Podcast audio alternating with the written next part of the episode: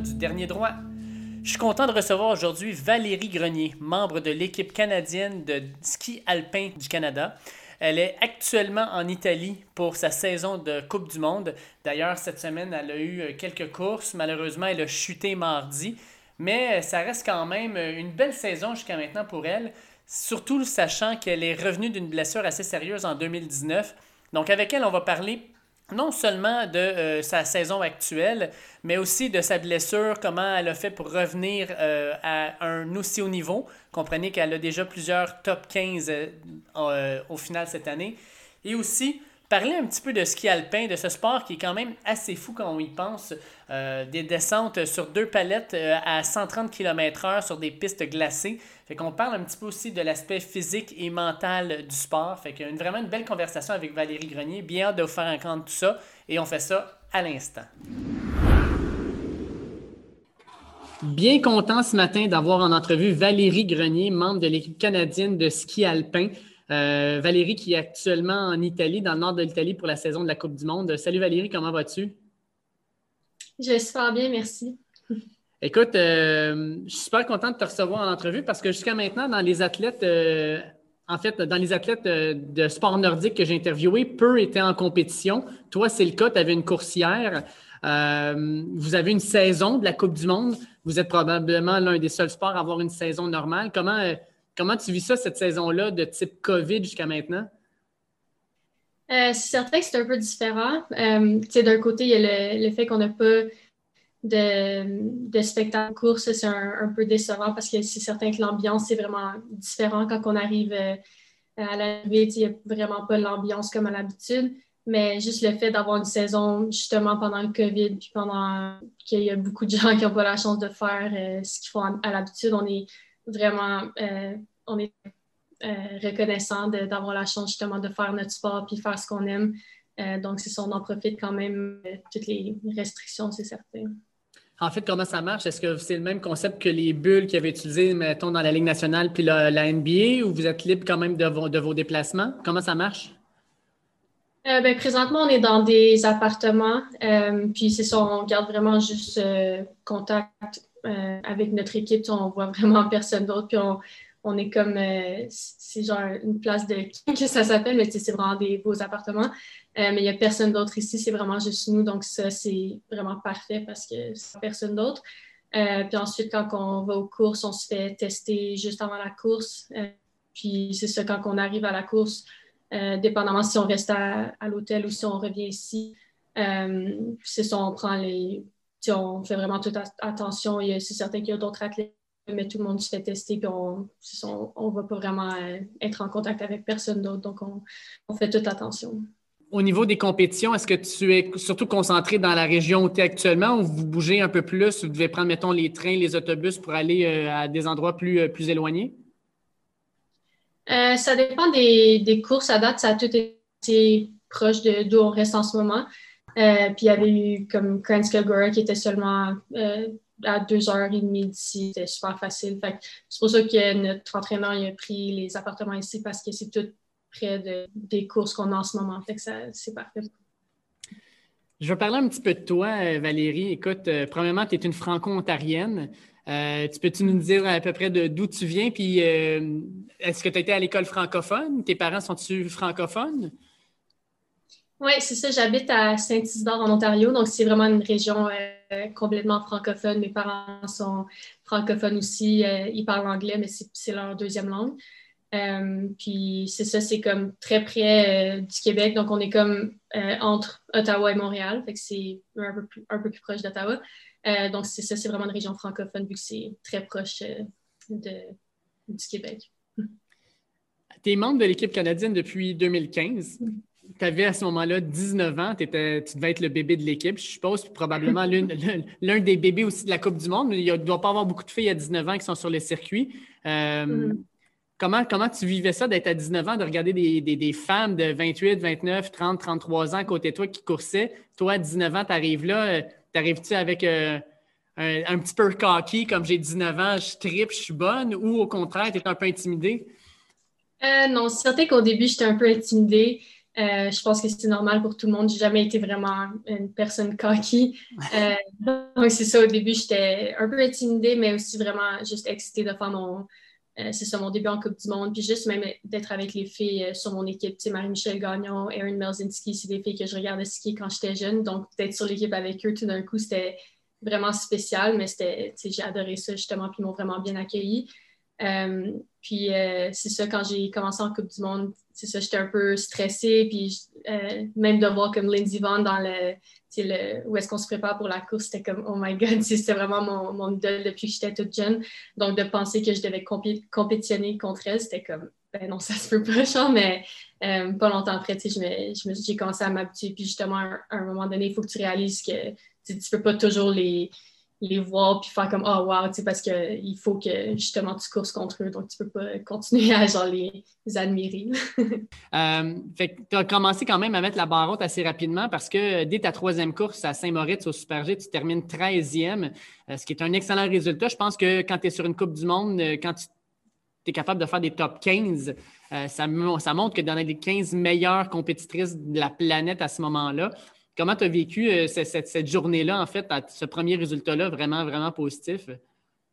Oui, cette journée-là, c'était vraiment euh, une grosse surprise. Je ne m'attendais pas à ça du tout, mais aussi, ça a été une course un peu spéciale parce que euh, c'est ça, genre, à la fin du parcours, la troisième avant-dernière gate, qui était comme sur un roll, donc tu ne la voyais pas, elle tournait vraiment beaucoup, puis il y a comme plein, plein, plein de filles qui ont justement pas terminé la course parce qu'ils ont manqué cette gate-là.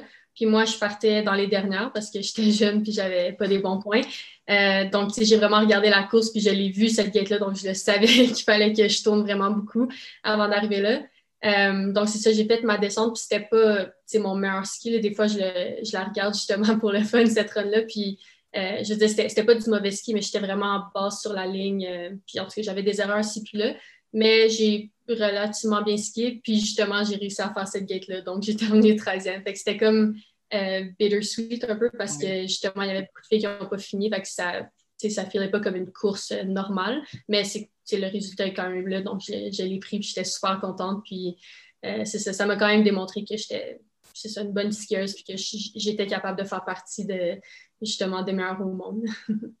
puis ben, parlant de ça, parlant des meilleurs au monde, euh, en 2015, tu remportes le bronze au championnat du monde junior, puis euh, double médaillé l'année plus tard, tu remportes l'or à la descente du championnat mondial junior. Est-ce que, en tant qu'athlète, c'est ta plus belle réalisation, cette médaille d'or-là en descente au championnat du monde junior, ou c'est plus maintenant ce que tu es en train de faire dans ta Coupe du monde euh, FIS? je pense que c'est un peu différent comme, comme sentiment. Disons, je te dirais que c'est certain qu'au championne du monde junior, d'avoir des médailles euh, à ces courses-là, c'est vraiment. Euh, c'était un, gros. Euh, mon Dieu, un gros exploit pour moi. C'était. c'était ça un peu que je voulais faire. Justement, je savais que j'étais une bonne skieuse en vitesse, donc je voulais vraiment y aller à fond. Puis c'est ça, de terminer première en descente, puis même deuxième en super G. c'était vraiment super. C'était certain, certainement un de mes meilleurs moments dans ma carrière. puis ça m'a démontré justement que je, je savais que je faisais partie des meilleurs, au moins de mon âge au monde. Donc, mhm. c'était encourageant, encourageant pour justement apporter ça en Coupe du Monde. Euh, donc, c'est ça, ouais, c'était tous des vraiment beaux moments. Puis même la troisième position en géant l'année d'avant, euh, c'était super aussi. Je ne m'attendais pas vraiment à ça. On dirait qu'on m'avait toujours mis plus euh, comme une fille de vitesse. Donc, on dirait que de finir sur le podium en géant, c'était vraiment cool aussi.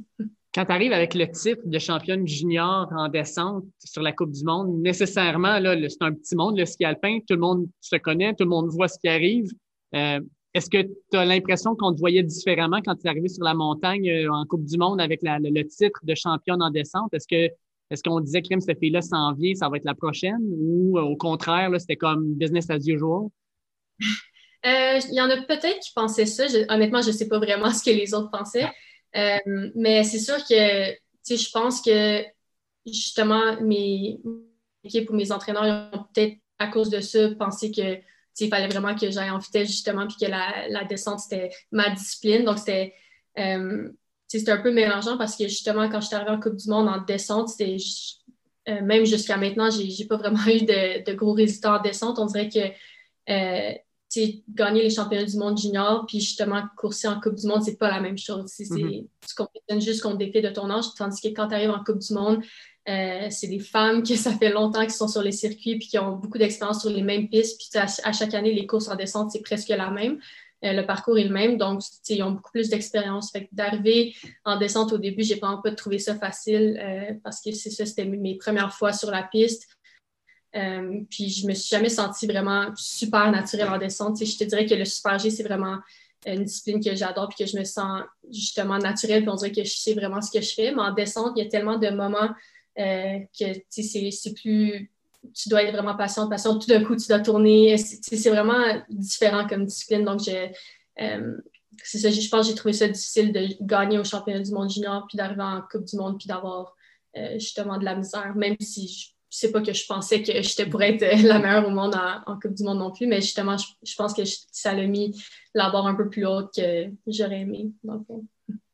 Écoute, pour, pour nos auditeurs, là, Peux-tu nous dire c'est quoi la différence entre la descente, le slalom géant, puis le slalom? Parce que personnellement, tu sais, je suis capable de dire la descente, c'est quoi? Je suis capable de dire c'est quoi le slalom, mais le slalom géant, je vois, c'est comme une combinaison des deux. Puis peut-être aussi nous dire c'est quoi le combiné alpin, parce que c'est c'est quelque chose auquel tu participes. Peut-être nous donner un peu une idée des différences entre les, les quatre événements. Oui, donc il y a le slalom puis le slalom géant qui sont les disciplines de technique. Euh, donc, le slalom, c'est vraiment des virages euh, super courts, super rapides. Euh, c'est la discipline que c'est comme les, juste comme un, une pôle. C'est pas une gate avec deux pôles puis un, un drapeau. donc, c'est ça, c'est super quick. Ensuite, le slalom géant, c'est le genre c'est des plus gros virages, mais c'est quand même une discipline de technique, donc ça, ça tourne quand même beaucoup. Puis ensuite, il y a les disciplines de vitesse qui sont le super G et la descente. Euh, donc, la descente, c'est vraiment la discipline la plus rapide. Euh, tu es, pas mal en position de vitesse euh, presque tout le long. tandis que le super G, je te dirais que c'est comme le mix parfait entre le super géant puis la descente. Donc, c'est assez technique, mais il y a beaucoup de vitesse aussi. Donc, tu peux avoir des sauts, puis tu tournes beaucoup moins qu'en slalom géant. Euh, puis dans le fond, ça s'appelle comme le super géant. c'est slalom, slalom géant, super géant, puis euh, descente. Puis le combiné, ah, alpin. Euh, habituellement, dans le passé, c'était la plupart du temps une descente de descente, puis une de slalom, puis c'est les deux combinés ensemble. mais maintenant, cette année, c'est Super G et slalom ensemble. Donc, pour moi, je, je, préfère ça parce que je préfère le Super G. Puis, euh, je suis comme pas pire en slalom, donc c'est certainement une bonne discipline pour moi. On va parler un peu de ta carrière dans les dernières années. En fait, euh, en 2018, tu connais plusieurs succès intéressants. Euh, quatrième et cinquième place en Super G avec Louise en 2018, puis à Cortina d'Ampezzo en Italie en 2019. tu termines 18e au classement général du Super en 2019, 28e en slalom géant, slalom géant plutôt. Puis euh, cette année, euh, dans les dernières courses, tu enchaînes les top 15, tu en as fait plusieurs. Euh, en 2018 aussi, tu as connu ta première expérience olympique. Tu as participé au slalom géant, super G et descente et combiné alpin. Puis tu as réussi le meilleur résultat de l'histoire canadienne au combiné. Tu as terminé sixième. félicitations. Puis en fait, quand, on dit ça, avec toutes les, les, Canadiennes qui ont pu skier dans l'histoire, de dire en combiné alpin, c'est moi qui ai la meilleure performance de l'histoire. Ça, doit te faire un vélo, ça doit être le fun à entendre. oui, c'est certain que c'était vraiment cool d'entendre ça après que c'est arrivé. J'étais certainement super fière de moi. Puis cette année, euh, jusqu'à maintenant, je pense que ta saison, euh, en termes de résultats, ça va bien. Euh, bon, malheureusement, hier, tu as eu une petite chute. On, s'en est parlé un peu hier, hier avant l'entrevue. Mais sinon, là, comment va ta saison? Comment tu te sens dans tout ça? Parce qu'on va en parler tantôt, mais tu as eu une grosse blessure en février 2019. Fait que c'est un peu comme ton retour à la compétition. Mm. Est-ce que c'est selon tes attentes? C'est au-dessus de tes attentes jusqu'à maintenant ou c'est vraiment, dans le fond, le, le, cours normal des choses, tu t'attendais à ça? Euh, je pense que c'est selon mes attentes ou un peu au-dessus de mes attentes. C'est difficile à dire parce que c'est ça, c'était une grosse blessure et ça m'a pris beaucoup de temps à revenir. Euh, donc, quand j'ai fait mon début à Solden, je ne savais vraiment pas à quoi m'attendre. C'est certain que je voulais vraiment bien faire, puis je visais justement de faire le top 30. Pour moi, c'était euh, c'est ça que je voulais faire, puis j'ai réussi avec une 25e place. donc, ça, c'était vraiment un bon début. Puis, c'est à ce moment-là que je me suis dit, OK, finalement, mon, euh, mon rehab, tout ça, ça s'est quand même bien passé puisque je, je skie assez bien pour euh, faire partie du top 30 en ce moment. Donc, c'était vraiment encourageant. Puis ensuite, euh, j'avais envie de commencer à viser le, top 20 tout de suite, mais je n'étais pas certaine non plus. Puis finalement, c'est ça, à Courchevel, j'ai terminé 13e, donc c'était comme, waouh, je m'attendais vraiment pas à ça aussi. je pensais peut-être un autre top 30, on va voir. puis 13e, c'était comme vraiment au-delà de mes attentes. Donc, on dirait que justement, quand tu fais mieux, là, tu commences à monter tes, attentes. Donc, euh, je voulais juste, mais en fait, je voulais juste vraiment continuer à être euh, constante dans le top 30, justement, puis faire ma place parce que je partais toujours comme 58 ou 56 parce que j'avais pas des bons points, puis j'étais pas dans le top 30. Euh, donc, c'est ça, avec les autres résultats que j'ai eu, comme tu l'as dit à Kranskogora, j'ai eu deux, un top 15 puis un top 20. donc, ça, ça m'a permis de faire ma place dans le top 30. Donc maintenant, je pars justement euh, à l'entour de 26 ou 27 en géant. Euh, donc ça, ça aide beaucoup. Euh, mais c'est ça. Je, pense que des fois, j'oublie que je reviens de blessure puis que c'en était une, grosse puis que ça m'a pris vraiment beaucoup de temps à revenir. donc, juste de voir que je suis capable de skier comme je le fais en ce moment, c'est vraiment encourageant pour moi. Puis je pense que c'est au-dessus de mes attentes parce que je connais beaucoup de gens qui reviennent de blessure puis ça leur prend vraiment beaucoup de temps même bien skier ou essayer de faire le top 30. Donc, j'étais super contente, puis je vais juste continuer sur cette euh, belle lancée-là. Malheureusement, je vais te demander de revenir deux ans en arrière. Euh, euh, en février 2019, tu as pratiquement tout raté la saison, puis la saison suivante parce que tu as une fracture à la jambe suite à une chute dans une descente d'entraînement. Quatre fractures à la jambe. Je ne peux même pas imaginer la douleur que ça doit représenter. Euh, clairement, toi, tu tombes à ce moment-là, tu sais très bien qu'il y a quelque chose qui ne va pas bien parce que la douleur doit être assez terrible. Euh, mais quand tu as, le diagnostic, quatre fractures à la jambe, tu as sûrement eu des opérations, tout ça.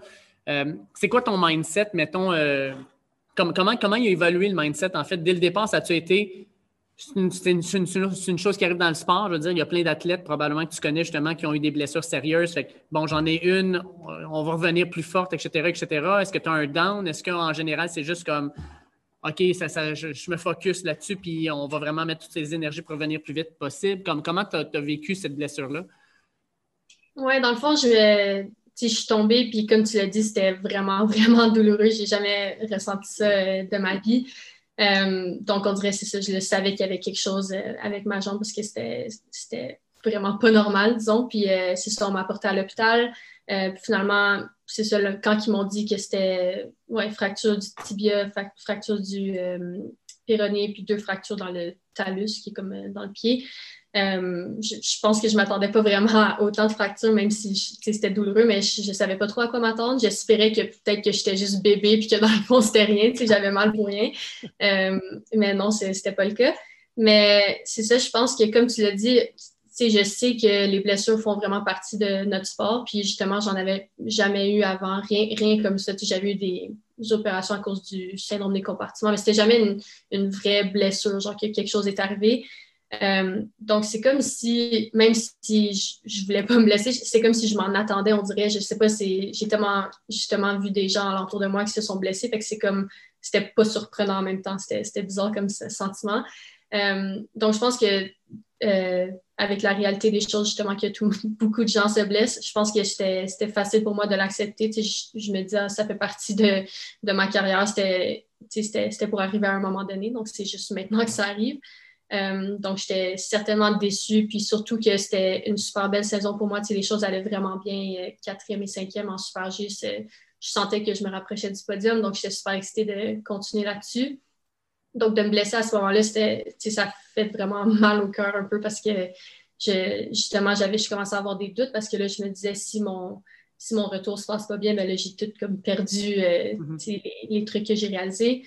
Euh, mais non, j'ai quand même été capable de garder la tête haute puis de me dire, je, je vais tout faire à mon pouvoir de, pour revenir vraiment le plus rapidement possible, mais le, le mieux possible, juste revenir à euh, ma force, tout, tout, bien faire les choses, puis on va voir comment ça, ça va aller. Fait que je suis, pour, genre, for the most part, au début, je suis restée vraiment positive. C'est certain qu'il y a eu des moments pendant le, euh, la réhabilitation que j'ai eu des downs. C'est certain, je pense que ça arrive à tout le monde aussi pendant des blessures.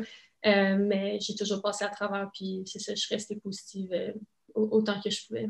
Penses-tu que le fait que ça soit arrivé dans une saison COVID qui a été vraiment écourtée, c'était peut-être un, positif pour toi, dans le fond, de pouvoir voir les, les autres athlètes skier pas. Fait qu'en même temps, tu te dis, bon, ben, j'aurais pas skié de plus que ça de toute façon. Fait que on va, ça va juste me donner plus de temps pour me, remettre puis être plus en forme quand ça va recommencer.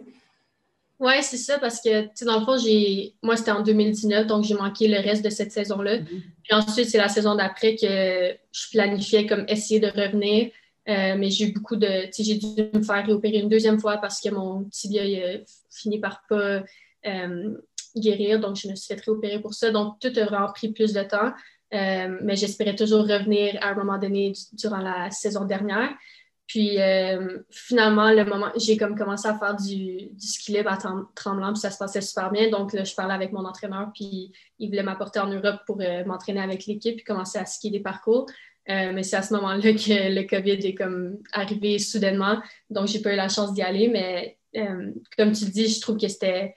Je pense qu'il n'y aurait pas pu avoir genre un meilleur moment pour me blesser. Dans le fond, de manquer une saison comme ça, ça ne m'a pas fait trop de peine. De voir toutes les filles qui ont manqué toute la fin de leur saison, je trouvais ça vraiment poche pour elles.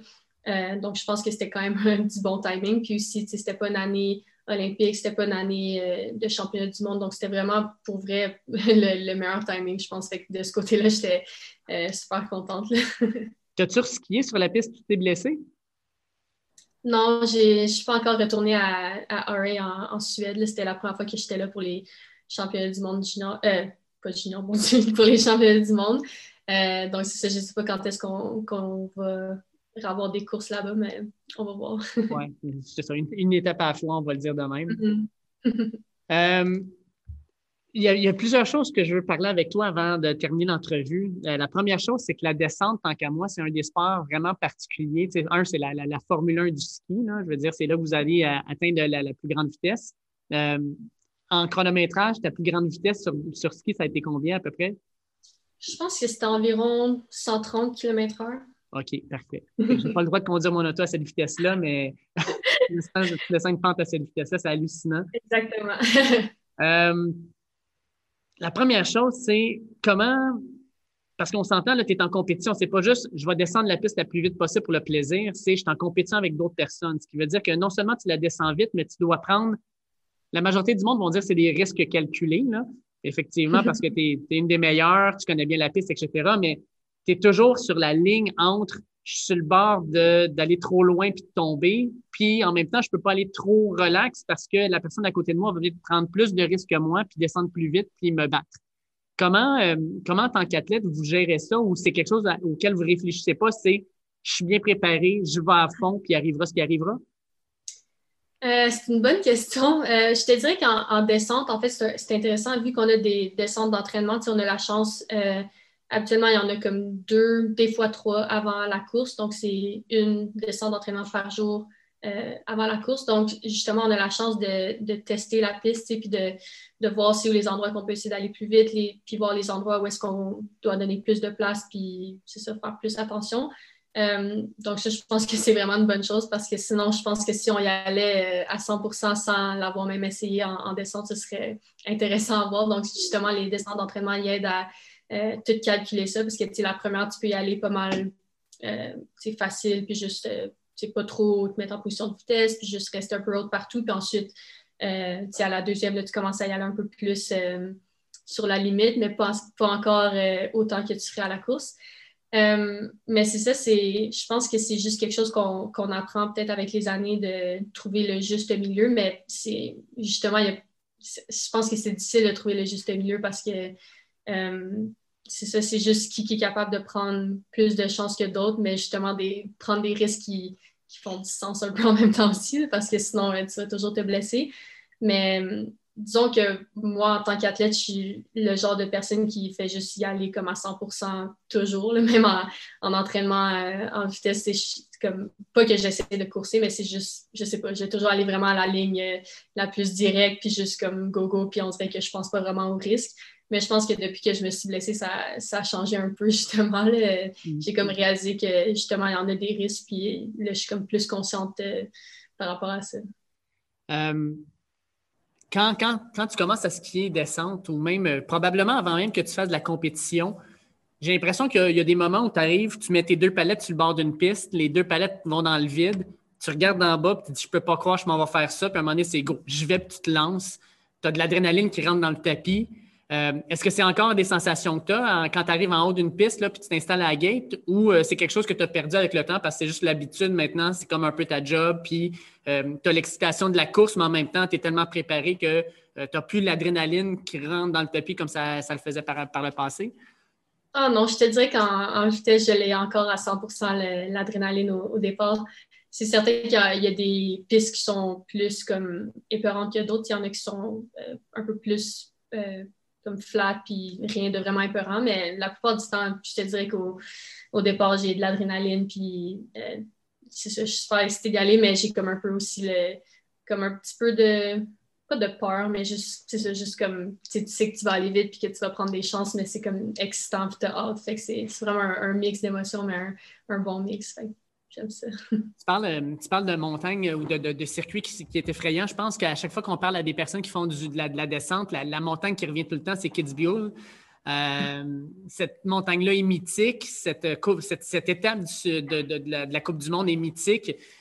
Ben moi, je ne l'ai jamais fait parce que ah, c'est juste, c'est juste une descente des hommes. Fait que, ah. ouais, je n'ai jamais descendu. Jamais, même je suis jamais allée à Kitzbühel, j'ai seulement euh, passé en avant une fois, mais ouais, jamais arrêté là. Mais c'est certainement une, une, piste épeurante à regarder euh, quand on regarde les courses, puis je pense pas que je le ferais honnêtement. C'est comme euh, next level euh, épeurant. Fait je pense que je ne prendrais pas le départ. Chez les femmes, mettons, là, y a-tu une course, y a-tu une descente qui pour toi est comme plus soit intimidante ou excitante parce que tu sais que dans cette descente-là, crème, ça fit parfaitement avec le type de skieuse que tu es?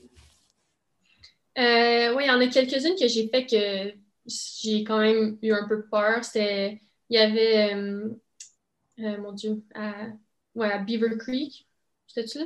Ou Vail, en tout cas, quelque part là, dans, dans l'ouest, au Colorado. Puis c'était les, les du monde. Puis c'était vraiment à mes débuts. J'étais encore très jeune, donc c'était ma première fois sur cette piste-là. Puis la descente, ben, c'était une descente d'entraînement, c'est ma première évidemment. Euh, puis il faisait vraiment pas beau cette journée-là. Il ventait beaucoup avec la neige. Fait quand j'ai descendu, il y avait comme la neige qui justement montait comme en avant de moi. Que je, voyais presque pas en avant de moi. Puis je connaissais pas bien la piste parce que c'était ma première fois dessus. Donc euh, cette fois-là, j'avais eu vraiment euh, assez peur en descendant. C'était comme la première fois que j'avais peur en descente. Puis je savais pas trop où je m'en allais. Puis il y avait beaucoup de gros virages sur pas rapide qui étaient tout assez semblable. Puis, tu sais, quand, quand tu skis en descente, il faut vraiment que tu connaisses la piste par cœur parce qu'il faut que tu saches où tu t'en vas. Tu peux pas juste euh, euh, guesser puis espérer pour le, meilleur. Euh, donc, tous les virages étaient tellement semblables que j'étais toujours un peu comme perdue. Je me suis mélangée dans ma tête puis je savais pas trop où je m'en allais. donc, c'était pas vraiment une belle descente pour moi. Mais je me suis rendue en bas. Principal. Pardon? C'est le principal, tu t'es rendu en bas. Oui, ouais, c'est ça, une chance. Euh, mais sinon, si il y en a toujours quelques-unes qui sont plus épeurantes que d'autres, mais il n'y en a pas tant que ça qui m'ont comme euh, fait euh, genre capoter. Je sais pas, il y, en, avait une, une couple d'années passées, mais je suis vraiment poche avec les noms, parce que c'était comme la seule fois qu'on était là. je, pense que c'était en Autriche ou en Allemagne, en tout cas. Mais pour les descentes que j'aime, je te dirais que comme Saint-Moritz, puis Cortina, c'est vraiment des des belles pistes qui sont pas trop comme épeurantes. Il n'y a pas vraiment de gros euh, pitch à pic qui, qui, fait peur ou rien comme ça. C'est juste des, des, belles pistes. Puis la plupart du temps, la, neige est assez parfaite. Euh, donc, j'adore aller là. Je pense que c'est surtout à Cortina, c'est comme une, une, belle piste qui il y a un peu de tout. Euh, c'est ça, la neige est parfaite. Fait je pense que c'est vraiment une de mes courses préférées. C'est super bon pour la, la, manière dont je skie. je l'aime bien. Cool. Tu en parlais tantôt, là, quand tu as commencé, tu t'installes en haut, tu as Lindsey Vonn qui est pas loin. Euh, tu as skié avec certaines des meilleures skieuses, euh, non pas de notre génération, mais peut-être même de l'histoire. Lindsey Vonn, présentement, Michaela Schifrin, euh, on t'a probablement peut-être à tes débuts aussi croisé Tina Mays. ces filles-là, -là, c'est pas juste les meilleures, c'est que c'est des méga vedettes sur le circuit. en tant que, que skieuse compétitive, est-ce que vous avez quand même une relation? Est-ce que vous connaissez ou eux autres sont vraiment dans, un, dans une bulle vraiment isolée des autres skieuses? Euh, ben, on se connaît, mais comme, tu sais, je leur, parle pas tant que ça, mais euh, comme par exemple, les Lindsay, euh, je la voyais des fois dans le, le, où est-ce qu'on est attend pour notre, notre, notre course. puis il y a comme quelques fois qu'elle nous a parlé un peu, elle était super gentille, mais comme je n'ai jamais vraiment parlé tant que ça, j'ai jamais eu de comme, vraie conversation avec, mais elle était super gentille quand je la voyais. Euh, puis Michaela Schiffer, même chose, quand elle me voit, elle me dit allô, puis je pense qu'elle est assez chouki, comme hier, euh, après la course, elle, elle m'a dit euh, comme, désolée, t'es sortie, mais c'était du super bon ski. Comme c'était, était super gentil, puis c'était cool de voir qu'elle a comme remarqué que j'ai bien skié, mais c'est ça, fait qu'elle est super gentille, tu le vois, puis, mais c'est certain que j'ai jamais vraiment, même chose, eu une, vraie conversation avec elle. On, on se voit pas souvent, puis euh, justement, Michaela est, vraiment comme un peu isolée, comme tu le dis, c'est comme elle a vraiment son équipe à elle, puis quand elle se prépare pour la course, elle est comme un peu comme cachée quasiment, comme l'autre jour, je pense qu'elle était comme couchée en dessous de la table pour avoir genre son moment à elle. Euh, donc c'est ça, on la voit pas souvent, mais c'est correct que quand on la voit, elle est super gentille, puis elle, dit allô, puis c'est ça. je, veux juste faire du, pouce ce que tu viens de dire, c'est qu'elle était en dessous d'une table puis qu'elle essaie d'avoir son moment à elle. Euh, avant une course, sais, mettons, tu t'en vas faire une descente, tu sais que tu vas, euh, justement, tu sens l'adrénaline, tu sens l'excitation, tout ça. Euh, il y a des athlètes qui se disent, moi, je vais, par exemple, écouter de la musique tranquille pour essayer de me calmer, pour me focuser. Il y en a d'autres, c'est de la musique euh, rock dans le tapis pour garder cette énergie-là, pour pouvoir descendre. avant une course, Valérie Grenier, qu'est-ce qu'elle fait en haut de la piste? Là, qu'est-ce qu'elle fait? comment qu'elle fait pour rentrer dans sa zone? Comment qu'elle fait pour sortir la meilleure performance possible? présentement, en haut de la piste, j'écoute de la musique ben, c'est un mix. Il y a bien du monde qui connaît ça. Ça s'appelle Big Booty Mix. En tout cas, je, sais pas si toi, tu sais, c'est comme, c'est comme euh, Two Friends. C'est genre des DJ qui font euh, un mix de une heure. C'est comme euh, plein de chansons, comme des nouvelles puis des vieilles. Puis en tout cas, un, un, mix vraiment comme avec du beat qui est super bon. En tout cas, moi, nous, moi puis mes coéquipiers, on les adore, ces mix-là, fait qu'on les écoute toujours. c'est ça, avant la course, je trouve que c'est parfait parce que ça, ça me met vraiment genre je sais pas, genre le beat, il, est comme parfait pour comment je me sens, puis ça me rend vraiment comme euh, in the zone, genre, puis je suis super excitée d'y aller. Euh, fait que c'est ça, j'écoute ça jusqu'à pas longtemps avant que je parte, puis ensuite euh, j'enlève la musique de, mes oreilles.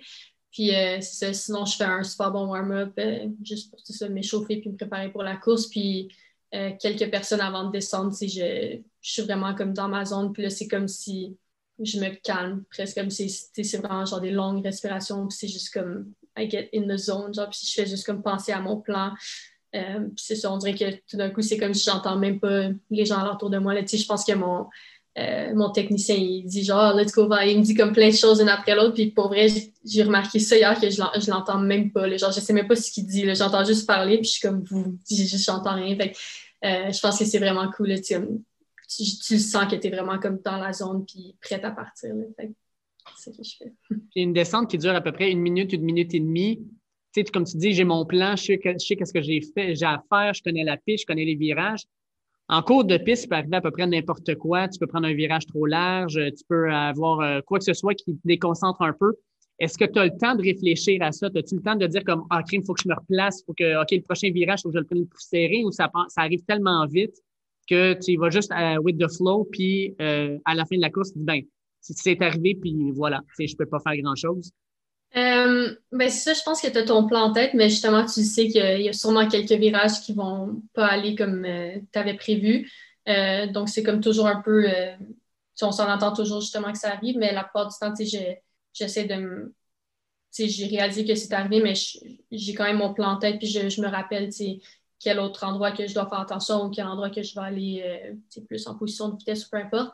Euh, mais ça, ça m'est arrivé des fois qu'il arrive quelque chose ou même juste j'ai comme une pensée comme par rapport genre qui, qui m'enlève justement de comme euh, mon plan genre de ma zone. Genre comme euh, je te dirais hier par exemple à ma course à grande place je ski en haut c'était j'ai vraiment eu des bons sentiments puis ça allait super bien Ensuite, euh, j'étais un petit peu euh, en bas de ma ligne à un, moment donné, mais rien de gros. Puis ensuite, je suis arrivée comme dans la partie vraiment difficile, puis euh, je savais que ça allait pas être le fun, puis parce que c'était vraiment bumpy hier, il y avait comme des, des, des bosses partout, puis c'était pas facile à skier du tout.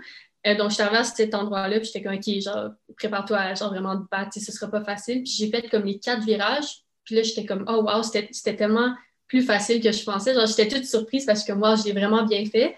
Puis on dirait, à cause de cette pensée-là, genre, vu que je me suis dit, ah, ça s'est super bien passé, c'est comme si pour une, demi-seconde, genre, j'ai comme oublié que, ah, il faut que je fasse attention, puisque justement, les prochains virages après sont pas faciles non plus. Euh, je pense que c'est à ce moment-là que je suis allée un petit peu trop direct sur ma ligne au lieu de justement faire mon plan qui était de rester haute et faire attention à cet endroit-là. Donc, en une demi-seconde, je l'ai perdu, puis j'ai coupé la ligne, puis euh, je suis comme tombée inside, puis c'était fini. Euh, c'est ça, je pense que justement, c'est la preuve que c'est vraiment important de euh, avoir ton plan en tête, puis vraiment de comme toujours être prêt à comme y penser justement. Je sais pas, même s'il arrive quelque chose, puis tu as une petite pensée, il faut toujours que tu retournes justement à ton plan tout de suite. Sinon, garder ton focus constamment, c'est ça? Oui, exactement. Je termine avec ça parce que euh, je sais que j'en avais parlé un peu. Est-ce que tu as eu la chance de voir le documentaire de Lindsay Vonn sur HBO? Non, justement, je ne l'ai même pas regardé encore. Je, devrais le regarder, mais j'ai pas eu la chance encore. Parce que euh, dans le documentaire, en fait, ce qu'on voit, c'est vraiment le, grind de ce que ça nécessite faire une saison de Coupe du Monde. Euh, en fait, on suit Lindsey Vonn dans sa dernière saison. Elle se blesse. Elle veut revenir pour des courses. Elle veut quand même avoir de la victoire. Tu as connu ça? Tu t'es blessé? Il a fallu que tu fasses une réhabilitation extrêmement longue. Euh, le grind d'une saison de Coupe du Monde, ça se dit comment? Je pense, je pense que c'est un grind mental parce qu'il faut toujours que tu vises la performance, puis il faut toujours que tu pousses, puis tu as un grind physique. Je regardais juste ta coursière, puis effectivement, tu vois les chocs que vous encaissez, les genoux, le dos, tout ça. Ça doit être extrêmement dur. À la fin d'une saison de ski, ton corps doit avoir besoin de repos.